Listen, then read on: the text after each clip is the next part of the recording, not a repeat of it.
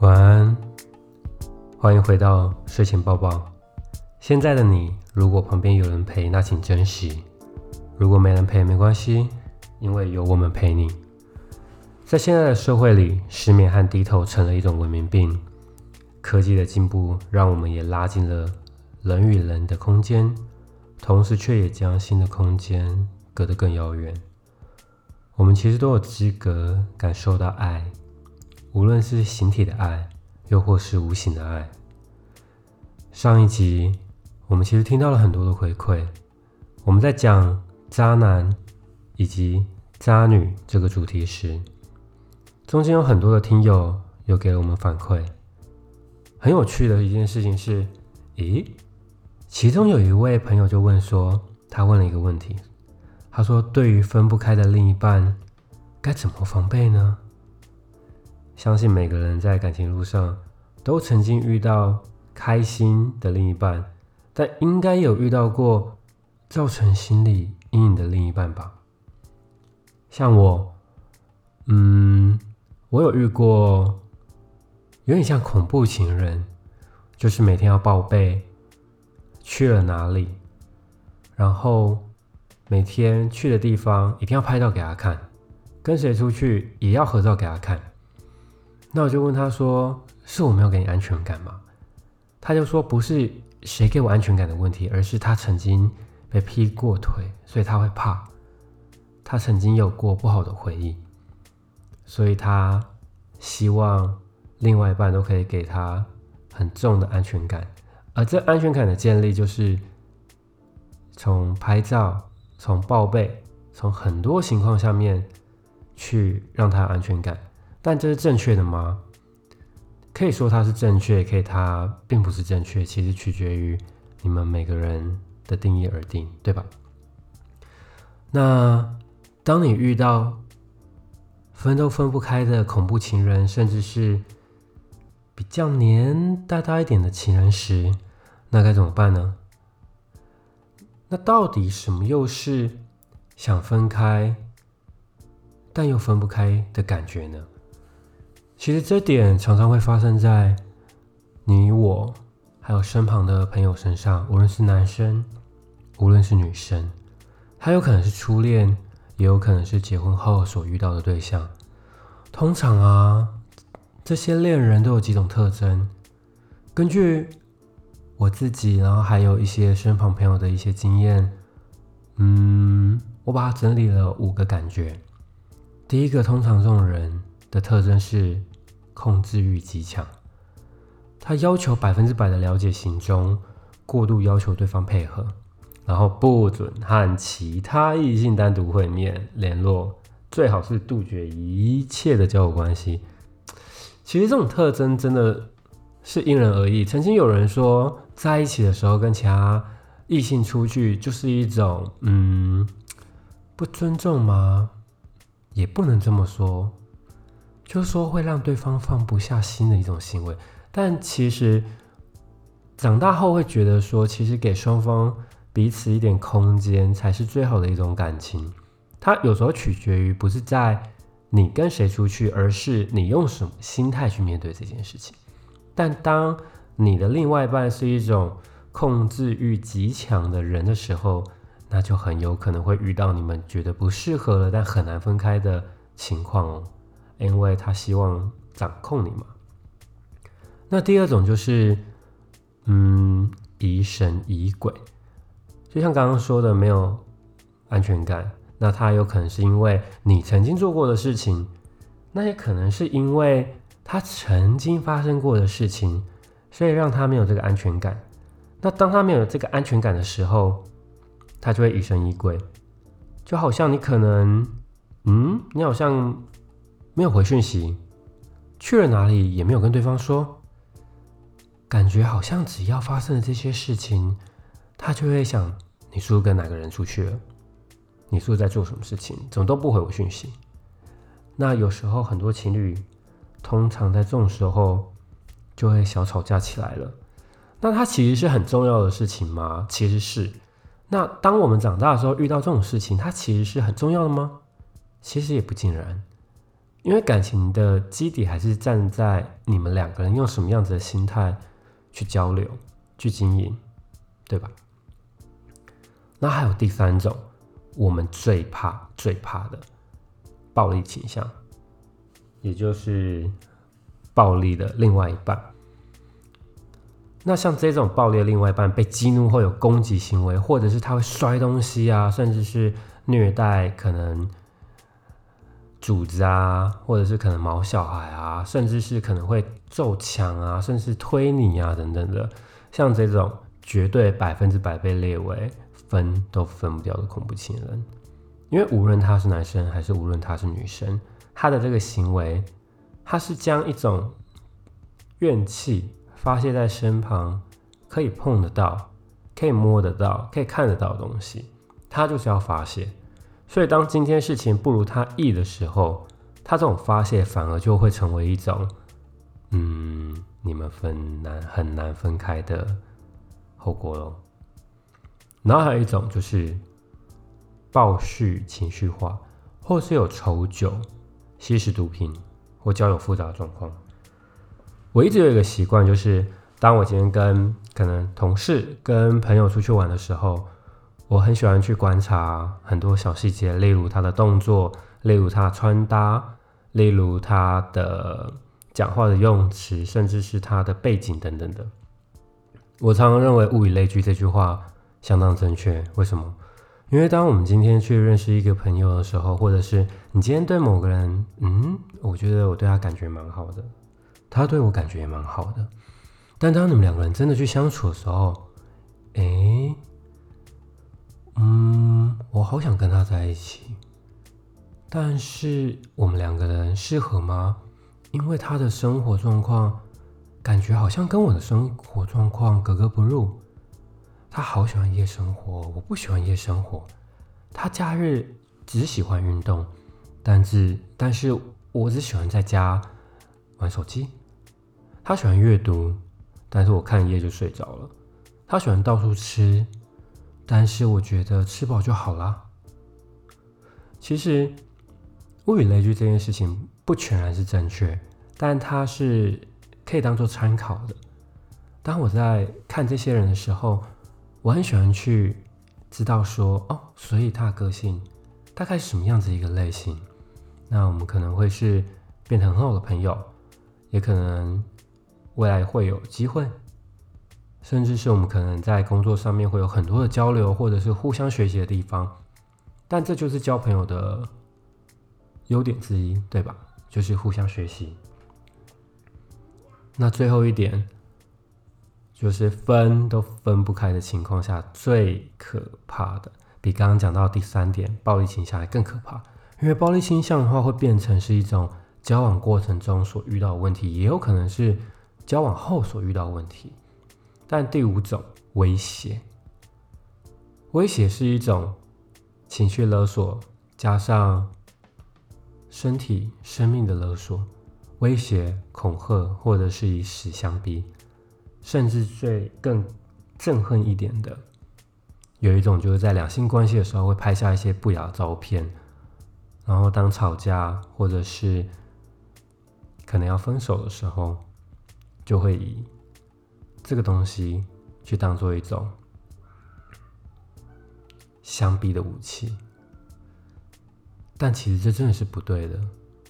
当威胁、恐吓，甚至是如果我没有你，我就要去怎样怎样怎样的时候，这就是分不开的开始，也是一种人生经验吧。其实。我想每个人应该在感情路上都有遇过特别的经验。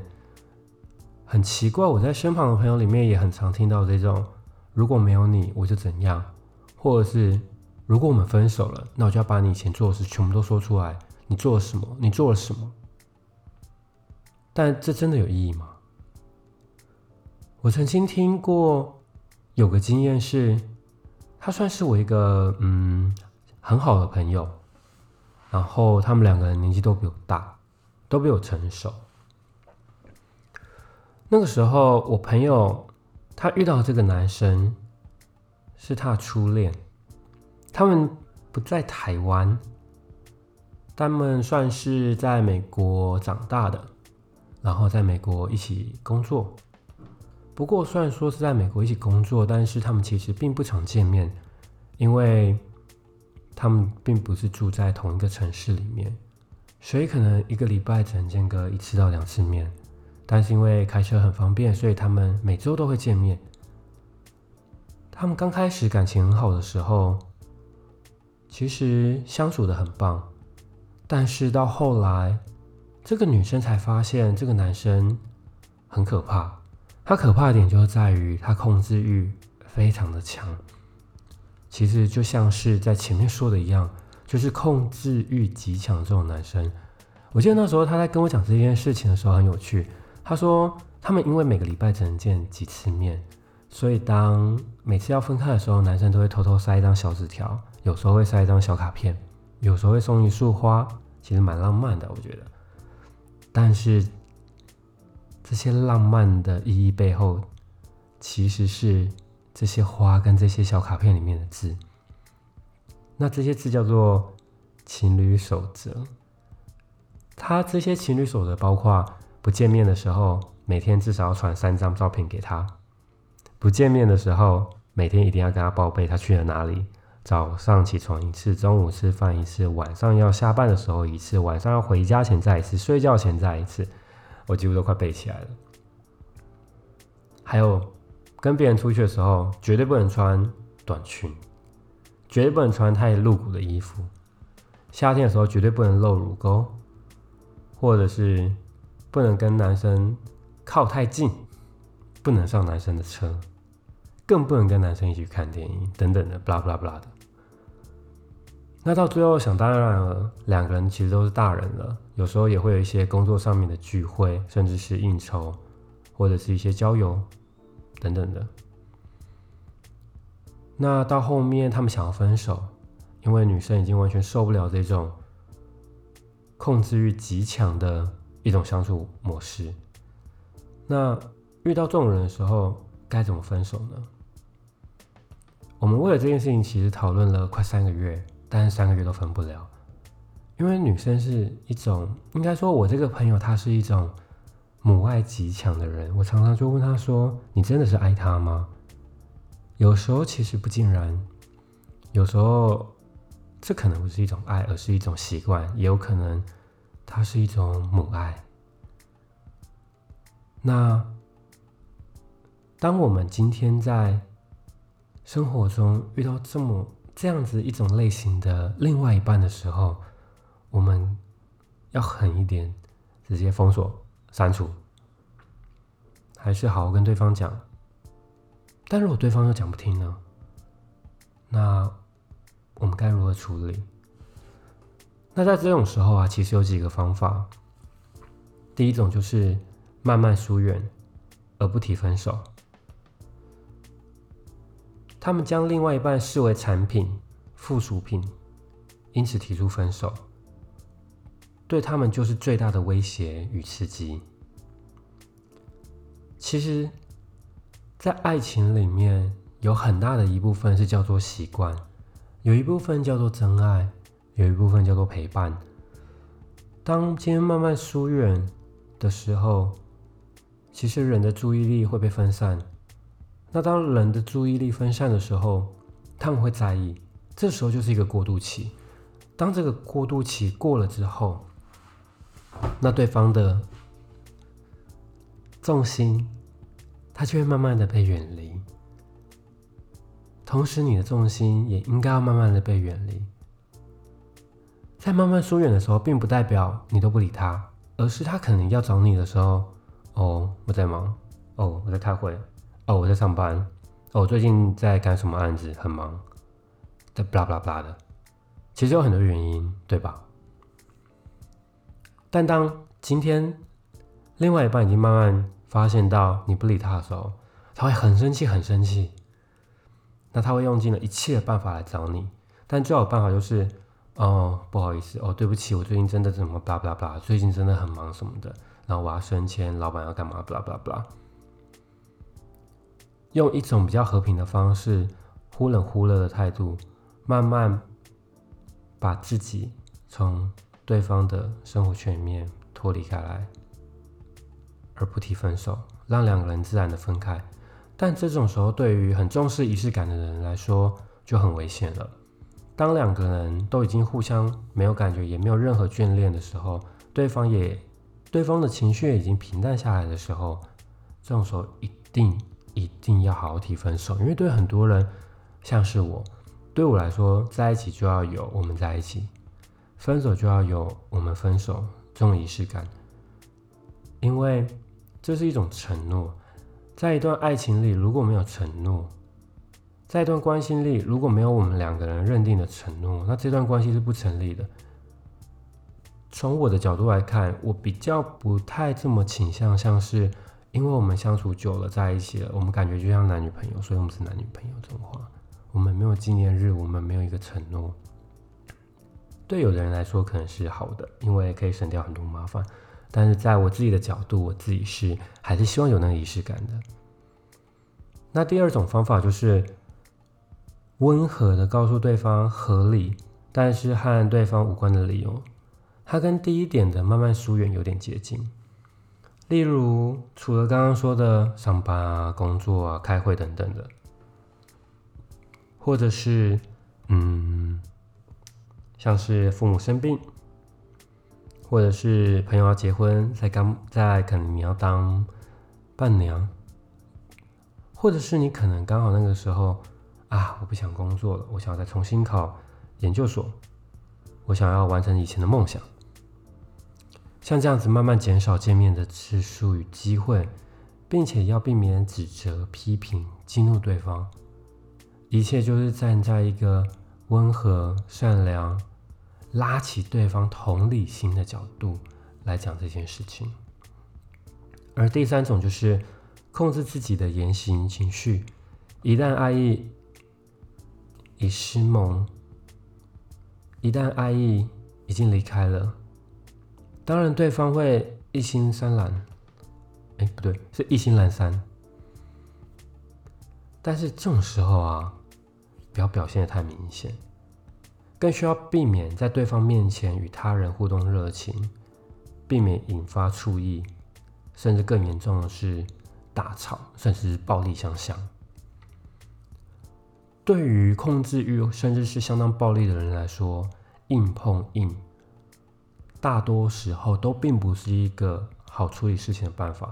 当然，在我们人相处的过程中，甚至是在工作的时候，硬碰硬都并不是一个很好处理事情的办法。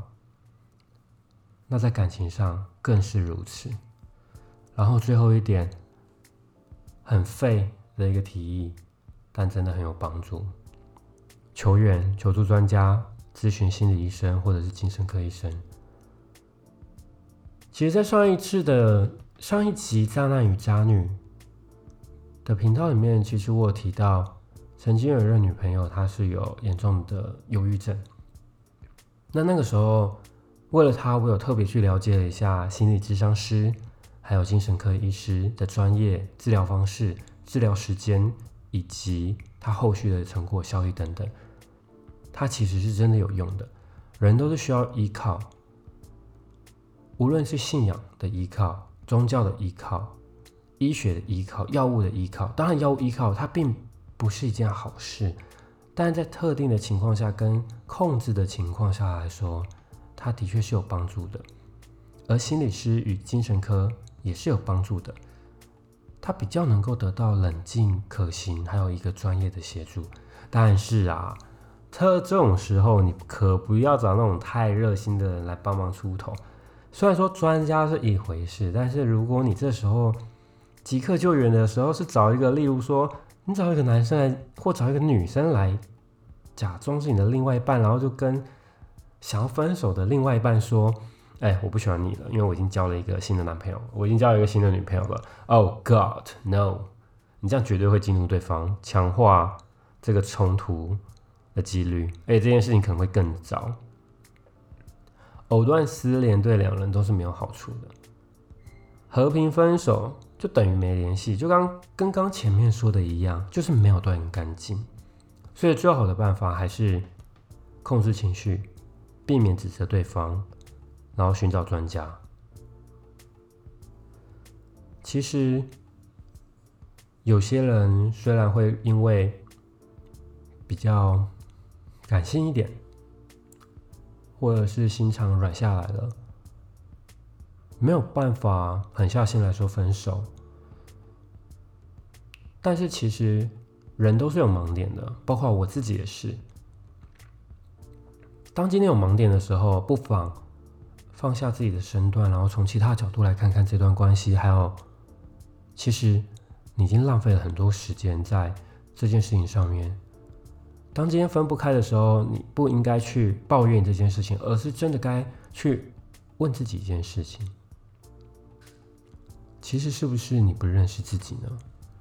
如果你今天是认识自己的，那你应该会知道该怎么做。如果你今天不认识自己，那你就是陷在这个漩涡里面，因为你并不知道要如何处理这件事情，你并不知道你自己要的是什么。但当你知道你自己要什么的时候，你就会知道该如何判断。我在研究所的时候，我们曾经有个教授，他说了一句话。让我思考了非常久，一路到我工作，我到现在还会跟我的助理讲这句话：当你今天不了解自己的时候，两件事情，分析自己，把自己当做一个品牌去分析自己；第二件事情，去制定你十年内的计划。我二十四、二十五岁的时候，用这样子的方式，一路到现在，过了好几年，我按照当时的想法，一路走到现在。所以，了解自己，知道自己要什么，也是一种。当你分不开、想要分的时候，可以有帮助的一种心理学。那遇到这种时候，其实会有很多身旁的朋友会说：“如果分不开，你们就好好讲嘛。我相信对方也是爱你的，那你们就和平分手啊。”嗯，继续当朋友。但其实这是一件十分伤人的事。假装你们没事，假装你们已经成了好朋友，却是另外一种的彼此伤害，不是吗？当对方看着他时，他们不会想到以前发生的回忆。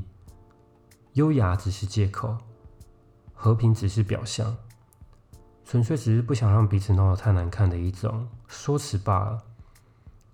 但事实是，做人。有时还是要自私一点啊，好好大吵、撕破脸、崩溃、大哭，自己好好疗完伤，再好好的面对这个世界吧。另外一种是必须伪装自己的分手。也许有人会说，你们不得不见面，不得不共事，不得不和平共分手。是啊。和平分手是一种手段，一种让双方不那么尴尬的手段。除非你们可以大吵完，讲好公归公啊，私归私啊，但却是一件非常不容易的事情。所以和平分手不该是件开心的事情，因为是需要伪装自己、隐藏悲伤的一个手段啊。其实感情有时候很梦幻。但也不是这么的梦幻。好好沉淀自己，好好了解自己，就像前面说的，分析自己。有时候离开一个人，也许才是结束一段关系比较好的方式。有时候分不开，只是你过不了自己那一关。但是如果你真的认为对方是有可能会改变，甚至有可能又会认为，其实对方。真的会是你未来很长很长远的另外一半的话，那就请再继续好好努力改变，甚至是好好经营。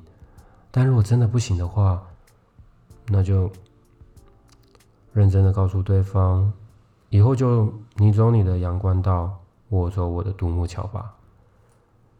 感情、亲情、友情等三情，每天存在于我们的生活中。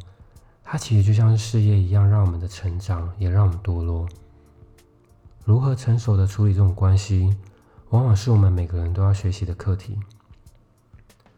林俊杰在二零一三年《因你而在》的专辑，有首歌叫做《零度的亲吻》。他的歌词写说：“手一直牵着，心却丢了。我们在等着谁先开口，表面的笑容让人更难受，因为爱永远无法平衡。我其实都懂得，我特别喜欢这句话。当一段感情无法再继续开始时，我们只是活在一种习惯的时空中，等着对方先开口。就像是把水和油放在同一个杯子中，却无法互相融合。我们都在等一个什么？一个仪式感，还是一种引爆点，让其中一方开口？有时面子也会成为一种感情的枷锁。在一段不好也不坏的爱情中，先说出分手的那个人似乎成了坏人。我们其实没有做错，没有不适合，也没有适合，只是没有一个共同目标。当分手那一句话说出口，心中压抑的情绪就会彻底崩盘。这世界其实很残酷，因为在一起是两个人的决定，但分手却是一个人的决定。因为他提分手的，因为我提分手的。等等，这些字眼都会在听众的耳朵里建立一种衡量标准，去标准接下来要说的分手原因和过程。但有时似乎说出口的那个人也会被冠上“还不是你甩了对方，还不是你不珍惜对方”这种字眼。其实，旁观者迷，再多的建议和想法，毕竟只是一种第三者角度，真正相处的还是两个人的事。对于感情的决定，也是这两个人的事。所以在面对不分开的另外一半时，分不开的情人时，不妨好好的先将问题坦白且委婉的和对方沟通，再去思考也不迟。让我们做一个成熟处理感情事情的人。毕竟，如果对方真的爱你，无论你是什么样个性的人，我相信他都会默默的陪在你身边。因为八十分的相处才是最完美的爱情。当女人的三种爱：真爱、母爱。和习惯围绕在你身上的时候，你们就是最适合的一对恋人。但最伟大的爱，也许还是一种互相扶持，并且在未来有相同目标一起前进的爱。至少我是这样相信的。不过好啦，无论啊，当你或者是身旁的朋友遇到这种情况的时候，无论是用什么样子的方法。只要能够和平，大家好好相处，其实就是最好的了。人生很短，不要留下不好的回忆。无论遇到好或不好的情人，沟通永远是最重要的事。当你今天真的遇到了，就好好经营它。希望你会也会有一个很好的陪伴。那如果你现在没有另外一半的话，也许他只是迷路了。或者是你也可以找我们，我是 DH，睡前包包随时都在，每周六更新，我们下周见，See you。